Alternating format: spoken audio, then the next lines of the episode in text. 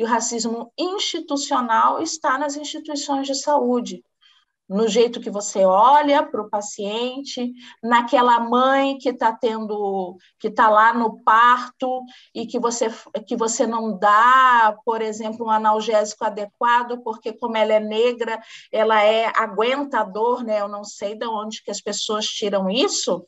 É, ah, não, ela é parideira. Alguém perguntou, alguém fez a escala de dor com a mãe para dizer que ela é parideira e que ela vai aguentar? Hum? Isso é uma coisa que a gente tem que refletir. Pausa para o Café, um podcast da Sociedade Brasileira para a Qualidade do Cuidado e Segurança do Paciente. Sou Cecília Isidoro, enfermeira, sou docente da, da Escola de Enfermagem Ana Nery, que é o FRJ, e também estou nessa luta junto com Francis também por um SUS, por um, uma saúde mais equitativa, para a gente discutir outras coisas, para entender que o nosso país, graças a, aos bons deuses, ele é um país diverso, é um país que tem culturas diferentes e que nós precisamos valorizar isso no cenário da saúde. Então, é com isso que a gente abre a conversa hoje. Bom, nós vamos conversar hoje com a professora Francis Torinho, que é do Departamento enfermagem da Universidade Federal de Santa Catarina, é secretária de Ações Afirmativas e Diversidade, também da Universidade Federal de Santa Catarina, e é nossa companheira, nossa coordenadora do grupo de trabalho Equidade e Diversidade da Sobrasp, porque a Sobrasp tem um grupo que está preocupado com a equidade com a diversidade em saúde. Francis vai conversar um pouquinho, vai falar muito, porque o motivo do nosso podcast é o dia 21, do Dia Internacional da, pela Eliminação da Discriminação Racial, que é dia 21, esse mês. Com isso, Francis, a palavra é sua, que você pode já começar introduzindo sobre esse tema. Você é da, da área da saúde pública, então como você está vendo essa questão, como esse dia entra na temática da Sobrasp. Olá, Cecília, prazer estar aqui contigo. Nós estamos aqui fazendo uma conexão, a Sobrasp fazendo a conexão Rio de Janeiro, Santa Catarina e Holanda. Então, nós estamos aqui no nosso GT, é um prazer estar com vocês. Então, pessoal, uma das coisas bem importantes desse dia 21 de março, que a Cecília nos falou, que é o Dia Internacional da Luta contra a Discriminação Racial, é unir ela claro, com a segurança do paciente. Né? A segurança do paciente, é, quando eu comecei a trabalhar, eu posso, eu gosto de falar que a Cecília me apresentou, eu sou professora, mas eu sou chão de fábrica. O que é chão de fábrica? É aquela pessoa que está sempre trabalhando mais próximo, próximo do paciente, mais próximo da educação. Eu me falo assim porque eu acho que essa simplicidade é aquela, é o que traz mesmo a segurança do paciente. E a discriminação discriminação racial entra, né? Entra na, na minha vida e entra junto com a segurança do paciente, claro, desde a infância, por eu ser negra, mas muito mais do que isso, por conta do meu trabalho que é era de emergência e a gente, o quanto que a gente via essas questões, né, é, na entrada, as, essas discriminações, esses preconceitos, infelizmente, estão muito arraigados e não são tratados no ensino das profissões da saúde. Há muita coisa ainda que a gente tem que trabalhar. Né?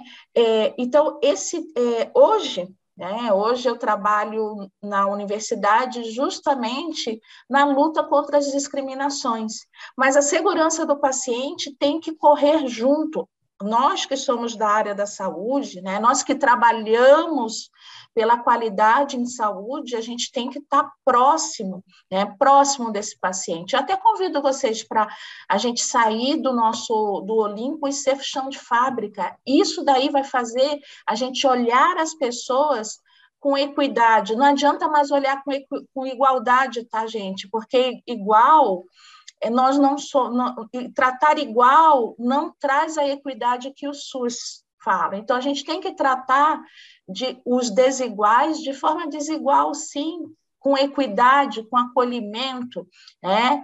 Uma uma, uma música que me lembra muito isso e que eu, que eu uso bastante na quando a gente fala de, de igualdade racial, né, ou das iniquidades que as questões raciais trazem, é uma música dos Titãs que fala miséria, miséria, em qualquer canto. Riquezas são diferentes.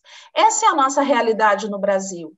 Nós temos mais de 78% das pessoas que utilizam o SUS, elas são negras. E quando são atendidas, né, quando são atendidas no sistema de saúde, passam por racismo. O racismo estrutural está na nossa, na nossa vida, o racismo estrutural e o racismo institucional está nas instituições de saúde no jeito que você olha para o paciente, naquela mãe que está tendo, que está lá no parto e que você, que você não dá, por exemplo, um analgésico adequado, porque como ela é negra, ela é aguenta a dor, né? Eu não sei de onde que as pessoas tiram isso.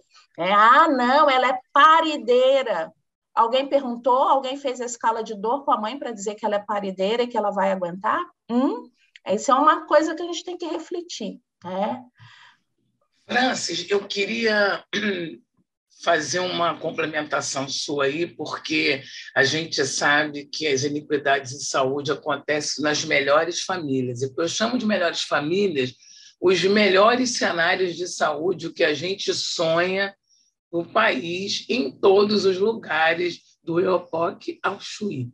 Então, quando você fala do SUS eu queria que você fizesse uma conexão desse sentimento que você tem, da sua observação cotidiana na ponta ou no chão da fábrica, como você também, como uma usuária que não é só do SUS, né? como você vê isso acontecendo também nesse céu de estrelas, nesse chão de estrelas que a gente tem no nosso país, que são as, as unidades de saúde que têm é, mais estrutura, que, que tem treinamento, que consegue colocar em prática todos os princípios mais inovadores de segurança do paciente.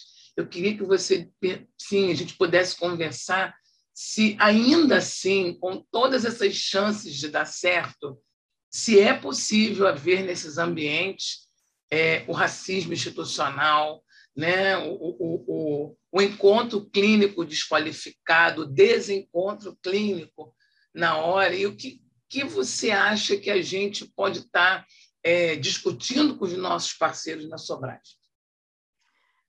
Cecília, bem colocado. É, é, não sei se, claro, você, você viu, né? A gente estava até conversando no nosso grupo. Nós tivemos, há pouco tempo saiu no New York Times um, uma notícia, né, uma matéria sobre um estudo americano que mostra que tem um viés racial no atendimento das pessoas negras. Então, as pessoas, as pessoas brancas têm uma qualidade melhor de atendimento médico do que as pessoas negras. Isso em estudos feitos no, é, no, nos Estados Unidos e alguns estudos também em outros países desenvolvidos. E aí a gente traz isso para o nosso país. Nós temos uma, uma qualidade de saúde muito importante no nosso, no nosso país, desde instituições é, que as pessoas falam né, de, de renome, conhecidíssimas, até o nosso SUS, que sim tem uma qualidade de atendimento. Porém, quando a gente pensa que nós temos no Brasil uma política nacional para, para a população negra, onde em alguns estudos, muitos médicos, muitos enfermeiros, muitos profissional, outros profissionais de saúde, fisioterapeutas, nutricionistas, fonoaudiólogos que estão no atendimento da população e que estão por exemplo, no atendimento da estratégia de saúde da família e que não conhecem esse programa, ou que na, no município que eles estão não está estruturado ou implementado um programa que foi criado em 2009 no nosso país, aí já remete a esse viés racial que a gente que, que foi falado nessa matéria desse, desse jornal, desse importante jornal conhecido e que foi, foi trabalhado com base em estudos científicos. Então, o que, que acontece? Nós temos, sim, é, esse viés, né, esse viés racial, onde o olhar para a pessoa negra que é atendida nas unidades de saúde, sejam elas de ponta de, de reconhecidíssima, seja ela de ponta do SUS, as pessoas passam por discriminação, passam sim por racismo. Coisas que muitas vezes é, a população não se dá conta, ou a pessoa que passa pelo racismo é tão surreal o que acontece que a pessoa fica, às vezes, vamos colocar uma palavra que passada, vamos colocar assim, a pessoa fica passada, né? E aí o nosso papel enquanto profissional da saúde é realmente trabalhar para que isso não aconteça, porque isso dá insegurança do paciente, não segurança do paciente. O racismo estrutural traz uma insegurança. Tá, Francis, quando que isso acontece? Isso acontece quando a gente tem uma postura de olhar a pessoa de cima a baixo com um olhar de scanner e olhar assim, hum, quem será essa pessoa? Quando a gente não escuta a pessoa, quando por achar que a pessoa é negra, ela tem, ela pode aguentar mais dor, ou porque ela ela é barraqueira, vamos, porque as pessoas falam que a população negra é barraqueira. Né? A população negra não é barraqueira. A população negra, de tanta iniquidade, de tanto ser ofendida, de tanto ser oprimida, é, aprendeu a lutar pelos seus direitos. E aí, quando, quando não existe esse engajamento da, da, dos profissionais de saúde em atender essas pessoas, né? em atender essas pessoas com equidade, surge essa situação. Aí eu vou, aí a gente sempre escuta, né, que é dano zero e a gente quer, como um grupo que que está tentando é, colocar essa azeitona nessa empada, que é estudar a segurança do paciente, né? a gente quer iniquidade zero. Né? A gente precisa dessa iniquidade zero no atendimento. E muitos têm estudado sobre isso, a gente tem a professora Isabel Cruz, que fala muito disso, que fala do desencontro clínico. Né? Então, a gente tem observado que não, não fazer perguntas importantes é, tem causado um, um, um, déficit nas ações mais diretas de proteção a essa população, esteja no, no chão de estrelas, esteja no chão da fábrica. Né? Então, uma das coisas que a gente tem observado, que é uma luta de quem está nessa luta por equidade em saúde, é justamente o preenchimento do quesito raça-cor.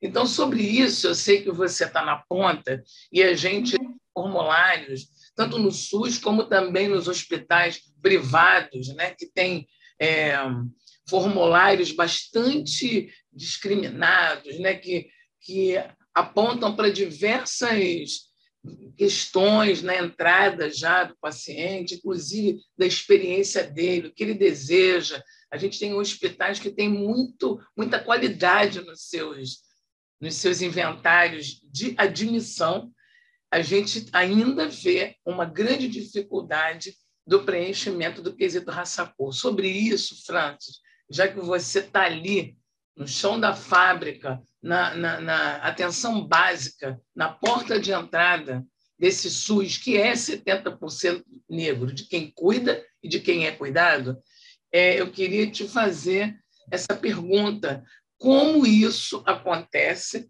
nesse espaço e que soluções você consegue é, é, apontar aqui para a gente, para a gente poder dar uma luz com relação a esse importante aspecto da segurança do paciente.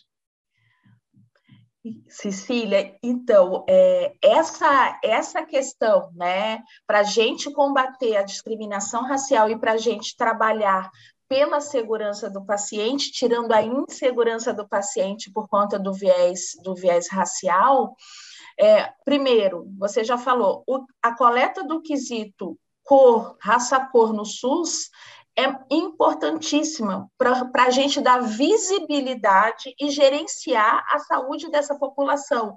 Que quando a gente trabalha, quando a gente vê os dados, os dados de anos perdidos de vida, é, a população negra, as doenças que faz com que essa, essa, esse dado é aquele dado que trabalha é, os dados de óbito das, da população brasileira, vamos dar da população, e dali a gente, a gente vê a causa do óbito e, e, a, e quantos anos perdidos de vida a pessoa teve por aquele óbito.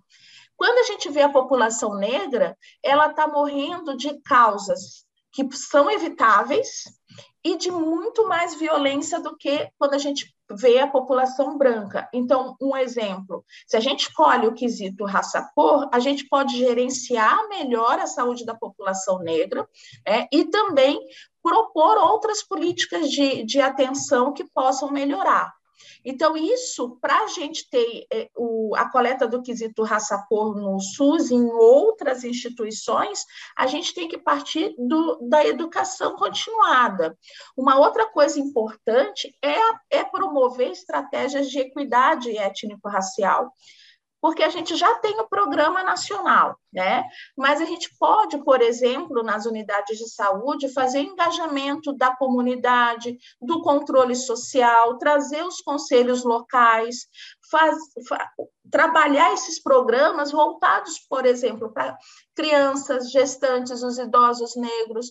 É, a gente no livro, no último livro da Sobrasp, é o e-book que saiu ano passado, é, tem, tem um capítulo que a gente fez uma, nós acabamos fazendo uma, uma adaptação do, do esquema do queijo suíço do James Reason para iniquidades e, e, e, a, e a maternidade, onde o racismo acaba atingindo muito e sendo um precursor da, da insegurança do paciente, da, da insegurança da mãe da, na maternidade e também com, levando a risco de violência materna. Uma outra coisa bem importante, Cecília, é a, a capacitação continuada. A gente faz educação continuada dos profissionais da saúde para N coisas. Por que não fazer estratégias de equidade étnico-racial e de outra e de outras situações voltadas para diversidades. Né? Outra coisa bem importante, isso é geral, que a gente precisa sempre, é trabalhar a comunicação terapêutica. Os nossos profissionais precisam ter uma comunicação terapêutica, é, desenvolver empatia, compaixão clínica, a sua postura, escutar, o olhar para o paciente, a, dar o feedback, né? Garantir também essa cultura isenta desse viés racial que a gente está falando até agora, né? Que viés, quando a gente pensa em pesquisa, para quem está escutando a gente e, e não trabalha com pesquisa, o viés é qualquer, é qualquer situação que possa pegar um dado, por exemplo, de uma pesquisa e, e, e fazer com que ele não seja bem interpretado, Assim, outras palavras, é isso. E o viés racial é quando essa discriminação ela pode atrapalhar a cultura de segurança do paciente daquela instituição. E com isso, é, com isso, o que, que a gente precisa? Capacitar de novo as equipes para ter esse atendimento inclusivo, entender as práticas de saúde afro-brasileiras. Por exemplo, nós temos no nosso país inúmeras, é, inúmeras práticas de saúde que são de matrizes africanas, afro-brasileiras, e esse protagonismo muitas vezes não é trabalhado com a, com a família e com o cliente. Ah, não, isso não pode. Por que não pode? A gente também tem que, tem que ver isso, né? Tem que entender a pessoa e não só julgar. Né? Então, isso é muito importante. Eu tenho observado também, sabe, Francis, que a gente precisa, na área da saúde, reconhecer a nossa posição dentro dessa estrutura de poder, que é de privilégio, de oportunidade, e, e quando a gente se sente ameaçado desse poder, né, a gente aí tem realmente a sensação de que ele está sendo invasivo, que ele não está sendo um bom paciente, e que ele está raivoso, e que ele não está preparado para estar ali. Às vezes nem merece estar ali. Ou se ele reclama e é, é muito difícil o acesso, ele é obrigado a aceitar tudo. Isso tem um impacto direto na segurança do paciente, porque a participação dele fica muito reduzida, já que ele mesmo não pode se opinar, né? Ele se sente oprimido por um sistema de saúde, ele não pode opinar. Aí a pergunta agora assim que eu gostaria de dizer assim, você é uma mulher negra, né? Eu sou uma mulher negra e você sabe que a gente não passa é, de jeito nenhum sem vivenciar, sem experimentar situações de racismo, independente da posição intelectual que cada um possa estar. E aí eu queria te perguntar se você tem alguma história dessas para contar, para que as pessoas possam entender que isso não acontece só com pessoas pobres, isso acontece em qualquer em qualquer condição é, econômica e intelectual. E aí eu também te perguntar que você costumou, costuma sempre contar histórias interessantes de racismo institucional com pessoas famosas. E eu me lembro que você tem um fato interessante para contar, que é da Serena Williams. E você, a gente já conversou que quando ela vai ter filho, você tem essa historinha aí. Se você pode juntar isso tudo na experiência do racismo, da Francis e de uma experiência de racismo que você possa colocar aqui para os nossos, os nossos ouvintes. Cecília, é, é interessante, né? É interessante, mas chato, né? Ah, uma das coisas assim que, que, me, que me lembra, eu já eu racismo, se a gente fosse, se o nosso tema fosse só falar de coisas que a gente passa como profissional, a gente tá, estaria, não seria nem só um podcast, seria uma série de podcasts, né? Porque a, a situação assim. Uh, é triste, né? Às vezes a gente relembra, são situações muito, muito chatas. Então, por exemplo, eu já passei por situações de chegar num local é, como trabalhadora e me darem o balde para porque tinha um vômito ali para eu limpar. Já aconteceu? E aí depois que eu falo, não, eu sou a enfermeira, tal, né? E é, isso acontece. Eu tenho casos de amigas que são, que são negras cirurgiãs cardíacas, uma delas, né, cirurgiã cardíaca, que chegou em outro hospital para fazer um transplante, e quando ela foi chegar no centro cirúrgico, é, acharam que ela, que ela também era a pessoa da limpeza que tinham chamado. Então, assim, essas situações são constrangedoras, né? Eu tenho um caso que eu passei com meu filho, meu filho era universitário na época e ele teve ligou para ele morava em outra cidade aqui do sul do país, a sul de Santa na verdade de Santa Catarina, e ele ligou com muita dor. Eu e o irmão gêmeo dele pegamos a estrada, fomos assim, era uma era uma distância de de mais de três horas, nós levamos menos tempo, chegamos, pegamos ele desacordado na casa dele, e para encurtar a história, ele estava com uma pancreatite aguda, gravíssima. Mas eu levei ele no hospital de, referen de referência da, da, da, cidade que ele morava, um hospital de convênio, do nosso convênio, né?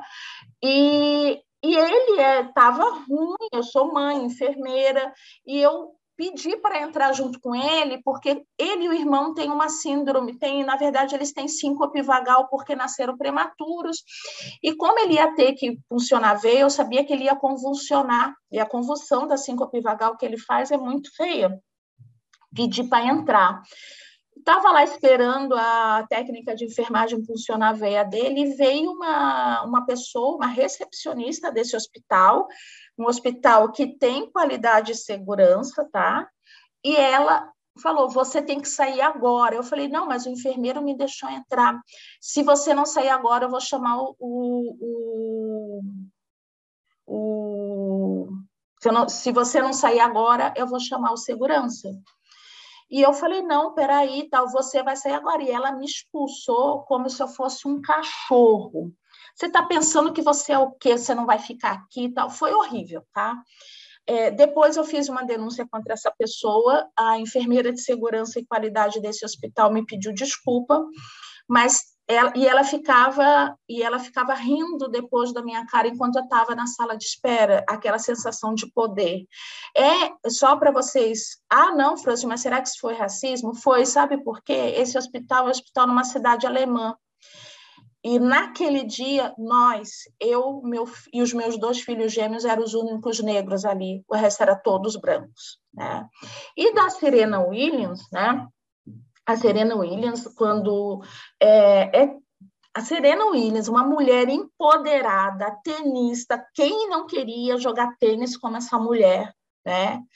Ela, a, a filha dela, né? A, a foi alvo, né? O bebê dela foi alvo de racismo na internet, né? Mesmo antes de nascer já tinham é, comentários maldosos sobre a, a, cor da pele da criança, né? Ela, ela grávida, né? E esse esse episódio de racismo é, ela até inclusive desabafou, né? Usou o perfil dela para desabafar é, sobre essa situação. Gente, é, como que pode né, acontecer o, ela inclusive falaram, ah, será que o bebê vai ser achocolatado com leite? Coisas assim maldosas e que vários famosos passam, ainda mais com advento, com esse advento das redes sociais, né? Onde as pessoas na sua é, na, é, utilizam de uma de uma forma de anonimato para atingir e usar né essas pessoas usar o destilar os seus ódios né? E aí uma das coisas é, que eu gostaria assim para finalizar Cecília para a gente trazer para as pessoas que estão escutando a gente é ter para a segurança do paciente é ter uma atitude antirracista. Já falava, né, Angela Davis, numa sociedade racista, não basta é, não ser racista, nós temos que ser antirracistas. E como ser antirracista no sistema de saúde, né? Primeiro de tudo, entender o que é o racismo, porque no Brasil a gente tem uma, uma, uma é, o mito da democracia racial. Então, as pessoas falam: não, não existe racismo no Brasil. Existe no Brasil e no mundo. A diferença é que em alguns lugares do mundo o racismo, o racismo é de origem, né? E no Brasil o racismo é de marca. O que, que é isso? No Brasil o racismo é, é por é, é por fenótipo, fora do Brasil é pela origem da pessoa, eu já falava o Laci Nogueira. E hoje, assim, fazendo um parênteses, o que a gente está vendo lá na situação na fronteira é isso. Primeiro passa os brancos, depois passa os negros, como se os negros não puder, não fossem ser atingidos pelas bombas, né? Então, primeiro de tudo, você como profissional da saúde se informe sobre o racismo, entenda o que é racismo. Não tenha medo das palavras branco, preto, pardo ou negro, que preto e pardo é juntos mesmo, da palavra racismo e da palavra racista. Essas palavras têm que estar no nosso vocabulário e entendido. Depois também se questione Será que eu sou que eu, que eu sou antirracista? Será que a minha atitude enquanto profissional da saúde está sendo antirracista? Será que eu não estou oprimindo os meus pacientes? Será que eu estou reproduzindo essa violência? Depois também enxergue a negritude. Olhe as pessoas, enxergue. Saiba que, que a negritude está ali. Não adianta você usar as frases, ah, eu não olho a cor, eu olho a pessoa. Não, gente, enxergue, enxergue a negritude e use a, o programa, a política nacional para atender as pessoas negras no seu, no seu ambiente de trabalho.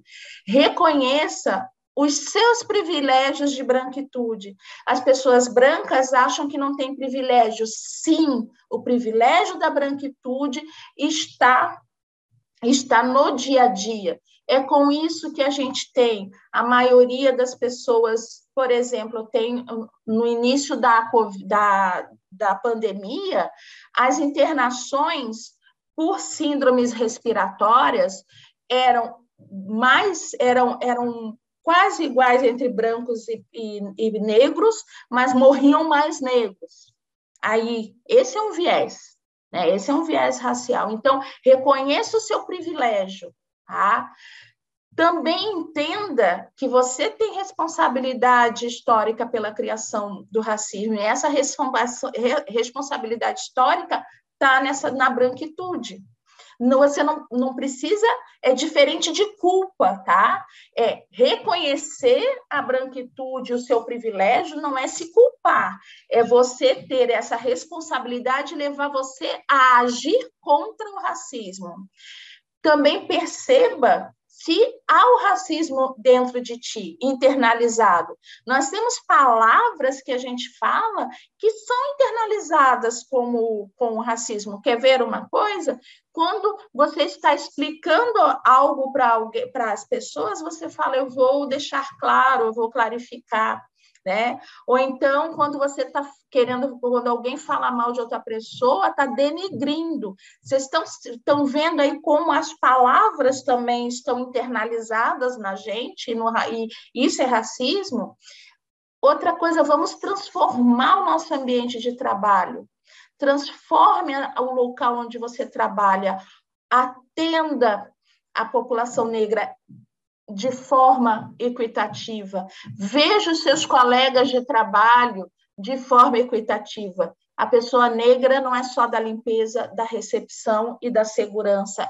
Ela é um cirurgião cardíaco, ela é uma assistente social, ela é um administrador da gestão da gestão superior daquele, daquela unidade de saúde. E para terminar.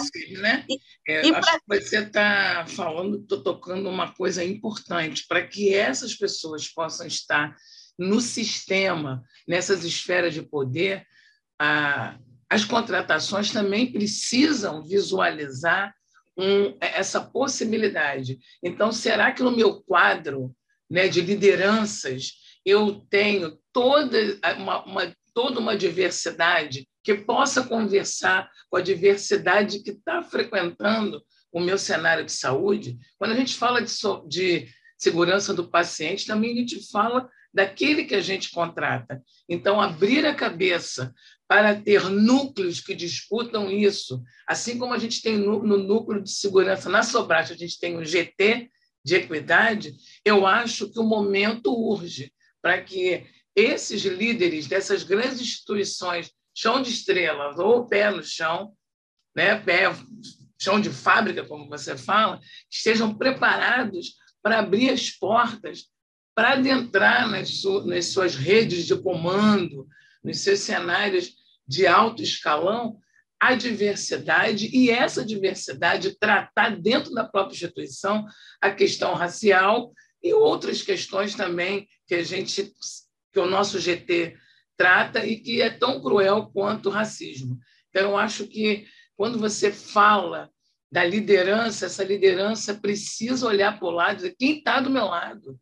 E se eu não tenho diversidade nessa liderança, eu não vou conseguir é, acessar as outras camadas de de poder que estão ali instituídos até chegar na recepcionista, porque ela não enxerga nenhum de nós nessas lideranças. Então, eh, nós temos universidades, o sistema de cotas facilitou, tem muita gente preparada, as, as instituições precisam ter coragem de querer diversidade dentro dos seus quadros, dos seus cenários de poder e de liderança.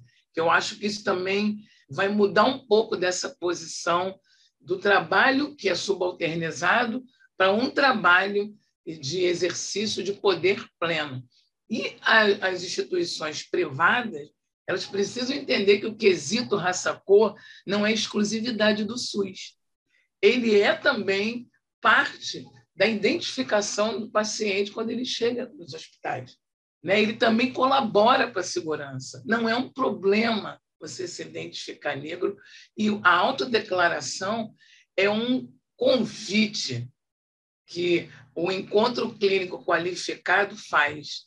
Você dizer quem você é, né? a pergunta feita e explicada, por que a gente precisa desse, afinal de contas, do quesito raça-cor? A gente precisa saber, na saúde, quem está mais atingido por uma doença, por uma complicação ou por um erro, que é o que a gente mais tenta evitar, o erro zero. Então, para que haja iniquidade zero e erro zero, né? E a gente sabe que não é possível o erro zero onde não há iniquidade zero. Isso é o que o nosso GT acredita, é o que está é o que está aí. Então, a gente precisa também tratar do treinamento desse encontro clínico, ter coragem de conversar e de assumir as posturas que a gente tem dentro da instituição. Nada mais bacana, mais bonito, mais moderno e mais equitativo do que a gente discutir quem a gente é sob viés racial como instituição. É um ato de coragem, mas como na segurança do paciente a gente tem visto, a gente conversa muito sobre isso, é, iniciativas inovadoras para o erro zero, para a segurança do paciente como prioridade institucional, a gente tem certeza que essas mentes brilhantes podem sim começar a pensar diferente e incluir nas suas, nas suas metas a equidade total, né? o 100% de equidade na sua instituição e racismo zero. Né? Então, assim, eu, eu, eu queria, para a gente finalizar, quais são as suas últimas recomendações para que a gente possa chegar nessa, nessa proposta de uma sociedade na saúde que seja realmente com segurança total para todos os pacientes, todos. Então, obrigada, Cecília, e eu quero agradecer né, a oportunidade da gente estar aqui conversando e pensando nesse dia, que vai ser o dia 21 de, de março, né, nessa, na luta contra a discriminação racial e trazendo ela para a segurança do paciente. É, algumas da, das, das, orientações, né, das ideias que eu coloquei aqui são da, da, nossa filósofa Djamila Ribeiro. Ela tem um livro chamado Pequeno Manual Antirracista.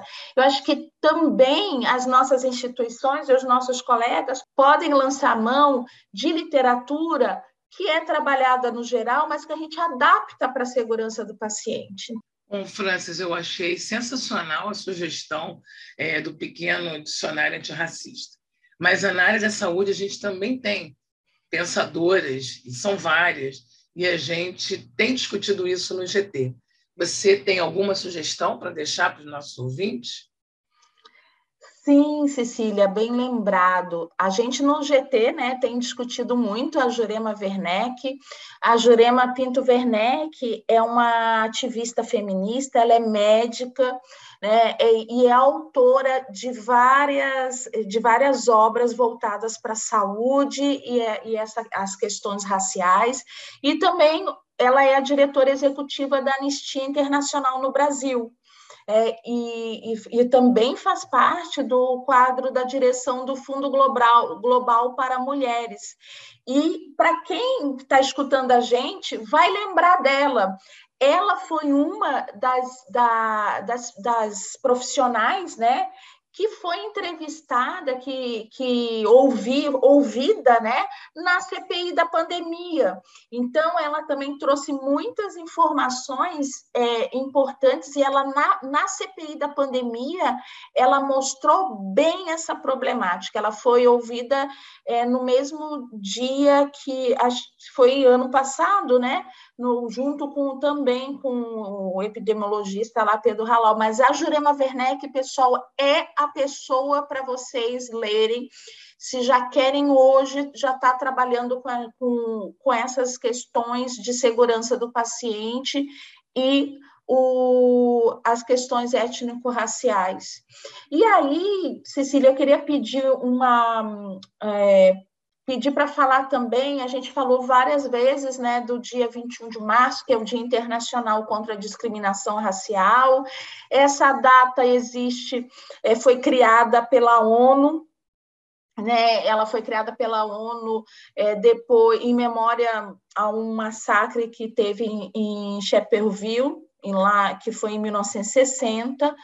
E aí, a, o, às vezes a gente está falando tanto em discriminação e para a gente é tão, é tão assim tranquilo, né? Falar para e aí é legal a gente trabalhar o que, que é discriminação racial também, né?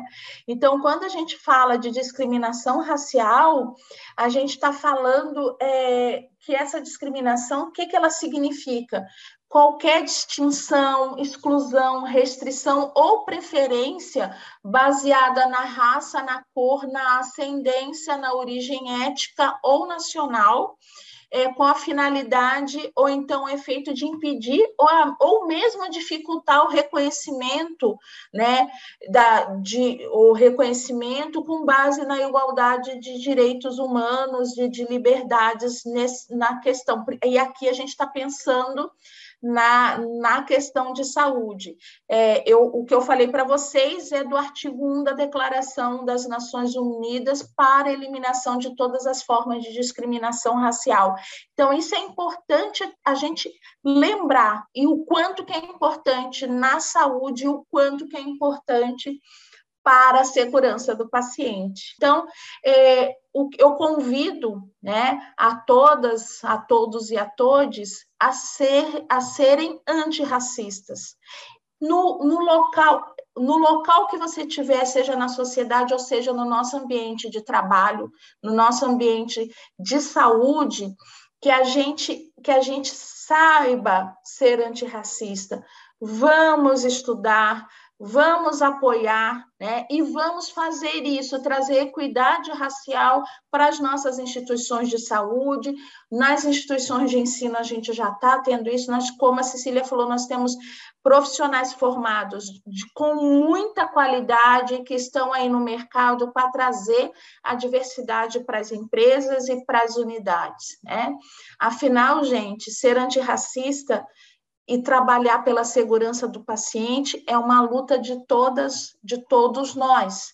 Se nós que trabalhamos a qualidade e a segurança do paciente, se a gente quer isso, também é nosso dever ser antirracista. Obrigada, pessoal. A gente se vê por aí. Olha, Francis, muito obrigada. É, como último recado, nós somos docentes né? Então, a gente deseja que a formação antirracista, que uma formação que possa abrir as mentes, também possa ser um, um, um sinal né? de, da melhoria desse cuidado. Então, o impacto também está na formação. E, como último recado para, todos os meus colegas, membros da, so, da Sobrasp, é não existe atendimento seguro e de alta qualidade que seja desigual. Então, a segurança do paciente, nesses últimos 20 anos, ela, ela aprendeu muito, ela produziu muito, ela se desenvolveu muito, e essas lições e estratégias podem ser aproveitadas para trabalhar a questão da equidade. É o que nós desejamos, é o que França deseja, o que eu desejo.